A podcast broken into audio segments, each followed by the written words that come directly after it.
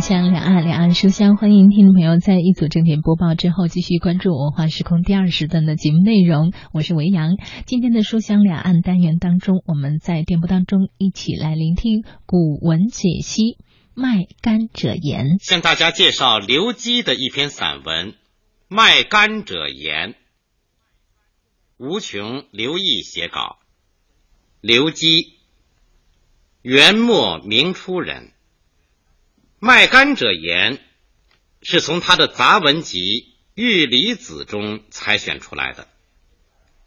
言就是话，《卖柑者言》是一篇以第一人称写成的寓言性杂文。作者通过卖柑者对我，也就是买柑者的一番议论。深刻的揭露了元末封建统治者的腐朽和无能，对他们进行了辛辣的讽刺和无情的嘲弄。文章紧扣题目开头，一上来就介绍主要人物。行有卖果者，善藏柑。杭州有一个卖水果的人，很会保存柑子。杭。属甘子生长的南方之地，主人公出生在这里，又以卖果为业，因而擅藏。如何擅藏呢？设寒暑不溃，经过一个冬天和夏天也不腐烂。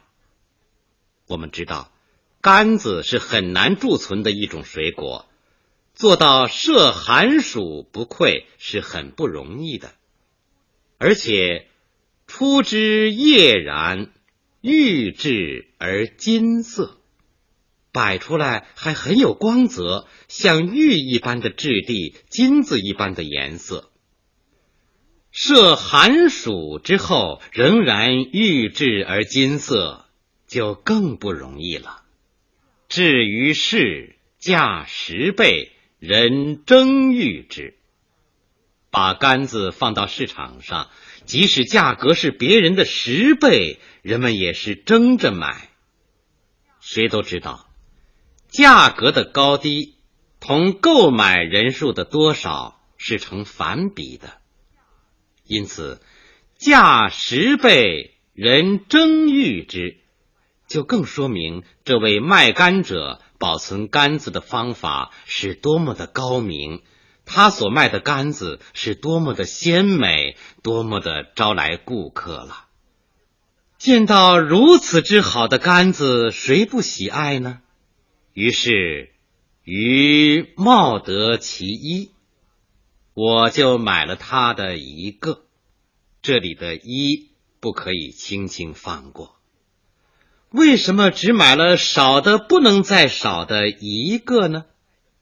显然，这和前面讲的价十倍的原因有关。同时，正因为仅仅买了一个，所以才格外珍爱，才有下面发现上当之后感情上的激愤，下面的故事才可能发生。如果买了一筐，发现其中坏了一个，谁又会介意呢？可见这个一，既是对前文的映照，又是后文情节发展的伏笔。那么，这位善藏者所卖之肝到底如何呢？剖之，如有烟扑口鼻；视其中，则甘若败絮。剖开来，好像有股烟尘扑进嘴巴和鼻子。再看看它的里面，干瘪的如同破棉絮一样。原来徒有其表，以劣充优。因此，于怪而问之。我十分奇怪，就责问卖柑者。试想。以十倍的高价冒得其一，竟然是毫无用处的废物一个，谁能不怪呢？而见到在光天化日之下，竟敢如此骗人钱财，谁又能容忍而不大兴问罪之师呢？从一个“怪”字，我们可以想见，买干者拿着外面玉质金色。那里干若败絮的杆子，那种惊诧莫名、啼笑皆非的情状；而从一个“问”字，我们又可想象他怒不可遏、厉声指斥的口吻。若所事与人者，将以食鞭斗，奉祭祀供宾客乎？将炫外以获鱼骨乎？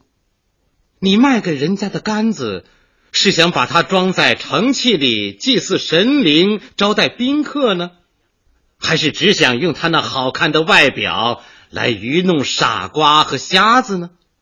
义正辞严，语势是那样的咄咄逼人，看来非得要卖干者低头认错不可了。剧中的鞭和斗。都是古代盛放食品的器皿，鞭是竹子做的，豆是木头做的。这是一对选言反结句。不用说，卖甘者的意思是在后一句，也就是他认定卖甘者所事与人者，只不过将炫外以获鱼骨罢了。因此，紧接着他义愤填膺地说：“甚已在，为妻也！太过分了，你干的这种骗人的勾当。”这又是一个将谓与甚前置的倒装句，目的是为了强调主语为妻的程度已经到了令人难以容忍的地步了。以上属第一段。揭露了卖干者的欺世行为。作者寓意故扬，先用杆子久存不溃，色质鲜艳，虽价高而畅销，说明卖干者之所谓善藏；然后用买干者的受骗，揭露其为妻真相。由于对善藏扬得非常充分。所以对为妻就译得特别有力。下面写卖干者的答辩是文章的重点部分。骗术败露，面对谴责，你也许以为卖干者一定会感到理屈词穷、无地自容了吧？事实完全不是这样，请看他是如何表演。卖者笑曰：“一个笑字，说明了他骗术败露而毫不心慌，面对谴责而毫不内疚，依旧有恃无恐，泰然自若。这里卖干者之笑，同买干者之问，是成对照，相映成趣。”一个是声色俱厉，一个是毫不在乎。卖干者坦然承认：“吾业事有年矣，吾赖事已四无屈。我干这一行已经有年头了，我就是靠这来养活自己的，以行骗为业。”不自觉羞惭，还振振有词，这无疑是对买干者的一种公开挑战。不仅如此，他以攻为守，还向买干者进行反责问：“吾受之，人取之，未尝有言，而独不足子所乎？我卖干，人买干。”从未听说有什么怨言，而为什么唯独您这儿就不满意呢？这句话大有无理搅三分的味道。然而，对行骗多年、习以为常的卖干者来说，如此发问本也自然。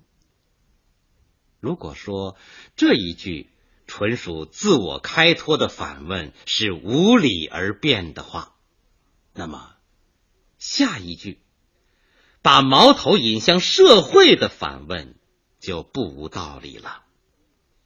视之为妻者不寡矣，而独我也乎？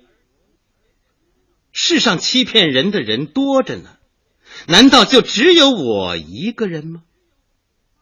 前面买甘者以卖甘者当众行骗为怪，这里呢，从卖甘者的两句反问里，似乎他又以买甘者的不识世故为怪。社会上为妻者比比皆是，人们已经司空见惯。为什么只有你如此认真，少见多怪呢？所以他不无感慨地说：“吾子谓之思也。”我的先生啊，您就没有好好想一想这些呀？这句话表面上不失婉转而礼貌，实际上却软中带硬，是一种非常有力的回击。言外之意是说，您的指责根本没有通过大脑，完全是信口开河。吾子谓之思也一句，一方面把买干者为妻的指责拒于千里之外，另一方面又为卖干者后面围绕为妻二字展开的滔滔议论，起了好像戏曲舞台上的那种叫板的作用。首先，他提出两个问题。第一个问题是：金服配虎符做高皮者，光光乎干城之具也？果能受孙吴之略也？如今那些佩戴着兵符、坐着虎皮交椅的人，威风凛凛，很像有捍卫国家的才干。可是，他们果真拿得出孙武、吴起的韬略吗？这是讲的朝中武将的为妻。剧中的虎符指像虎的形状的兵符，这是古代调兵遣将的凭证。高皮就是虎皮，古代武将的座位上多蒙上它，表示威猛。光光乎，威武的样子。干城之句中的干是盾牌，干和城都有防御的作用，所以往往用来比喻捍卫者。句就是才干。孙吴，孙指孙武，也有人认为指孙武的后代孙膑。吴指吴起。都是古代杰出的军事家。第二个问题是：俄大官托长身者，昂昂乎庙堂之气也，果能见衣高之业也？那些戴着高大的帽子、拖着长长的袋子的人，趾高气扬，很像是有辅佐朝廷的能耐。可是。他们果真能建立伊尹、高尧那样的业绩吗？这是讲的朝中文官的为妻。剧中的“额”是高高戴着的意思，“身”带子，高官常带是士大夫的服饰，“昂昂乎”气概轩昂的样子，庙堂。宗庙的明堂是古代帝王祭祀议事的地方，这里指朝廷。器指人才，衣高指伊尹和高尧，都是古代著名的政治家。这是两个肯定反诘句，表达的意思完全是否定的，实际是说武将光光乎。好像是干城之句，却不能受孙吴之略。文臣昂昂乎，好像是庙堂之器，却不能见衣高之业。是之为妻者不寡，由此可见一斑。接着，具体议论这些武将文臣的为妻：道起而不知欲，民困而不知救，利坚而不知进，法度而不知礼，坐迷凛肃而不知耻。盗贼四起，他们不知道如何抵御；百姓穷困，他们不知道如何救助；官吏奸诈，他们不知道如何禁止；法纪败坏，他们不知道如何治理。他们白白的耗费国库里的粮食，却一点儿也不知道羞耻。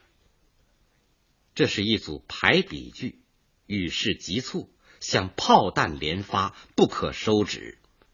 我们完全可以想见卖干者侃侃而谈、一一列数的情状。这些将帅高官在为国安邦方面一无所能，然而给人的印象却完全是另一种样子。观其坐高堂，骑大马，最纯礼而欲肥仙者。孰不巍巍乎可畏，赫赫乎可象也？看他们坐在高厅大堂，骑着高头大马，痛饮佳酿美酒，饱食大鱼大肉，哪一个不是威武的令人敬畏，显赫的足以让人效法呢？象是法则的意思。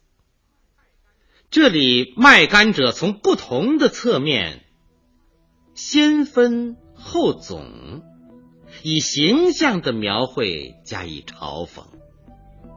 他们居则坐高堂，行则骑大马，饮则醉醇礼，食则欲肥鲜，真是巍巍乎可畏，赫赫乎可象。如此表里不一，难怪卖干者得出结论：又何往而不金玉其外，败絮其中也哉？他们又何尝不是外表像金玉，内里像烂棉絮呢？金玉其外，败絮其中，卖干者就眼前之物。比自己所论之事，自然贴切、精妙服人。到这里，卖干者为己辩护的任务已经完成了。的确，视之为妻者不仅大有人在，而且远过于他，所以难怪他抱怨其买干者指责之不公了。今子视之不察。而以察无干。今天您不去追查这些，却来挑剔我的杆子，这一句语气极为冷峻，简直不容对方再置一词。言外之意是说，西瓜可以放走不管，芝麻倒狠狠抓住不放，器重而就轻，怕硬而欺软。您真做得出来？以上是文章的第二段。所谓卖干者言，正是指的这一部分。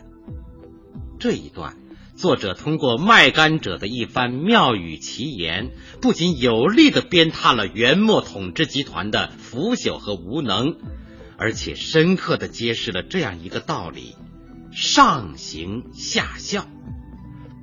封建统治者的欺世盗名，才是社会上普遍行骗的总根。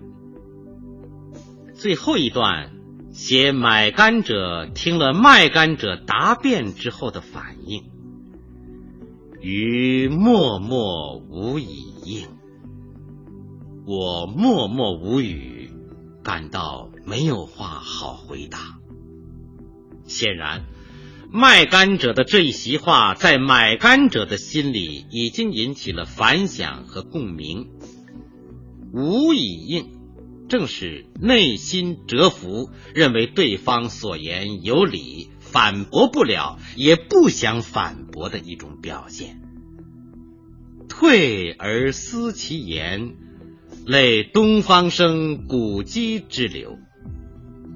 回来后想想他的话，觉得他好像东方先生一类滑稽的人，滑稽。在古书中念古籍，东方生指东方朔，他是一个善用诙谐而幽默的语言对汉武帝进行讽谏的人。那么卖干者究竟为什么要干这种欺世骗人的事情呢？岂其愤世嫉邪者也，而托于干以讽也？难道他是一个不满现实、痛恨时弊的人，而借用杆子来进行讽喻的吗？这句话看似并不肯定的猜度之词，实际上正是作者的为文之旨，是全篇的点睛之笔。文章结尾以买干者推测卖干者意图的方式。皆是提议，问而不答，更显得余韵悠悠，含蓄而有力。这篇文章的题目叫《卖干者言》，通篇确实主要也是记得卖干小贩关于为妻的一番奇妙之论。然而，当我们介绍完全文，你一定会心而笑。这哪里是什么卖干者之言呢？哪里是卖干者愤世嫉邪而托于干以讽呢？分明是作者愤世嫉邪而托卖干者以讽，让卖干者为其代言罢了。作者痛恨当时封建官僚集团的腐朽无能、欺世盗名，但他巧妙的把自己隐藏起来。匠心独运，采取设人设事、以小喻大的手法，用市井小民与街头巷尾为了一干之争的相互搏辩，机智的表达了自己的愤懑之情。文章以买干者第一人称写出。像是讲述他亲身经历的一件事情，娓娓道来，让人觉得真实而可信。作者自己并未出面，而是让这位饱经世事的卖干小贩当众嬉笑怒骂、讥刺嘲讽。这样，尽管言辞辛辣、锋利如刀，把统治者金玉一般闪光的画皮剥得精光。又并不授人以柄，如此谋篇，固然可能为了避免阴文招祸，但也可能完全是出于艺术上的考虑，因为曲写往往比直书更为深刻有力而又耐人寻味。记得脂砚斋在评批《红楼梦》第八回中写道。做人要老成，作文要狡猾。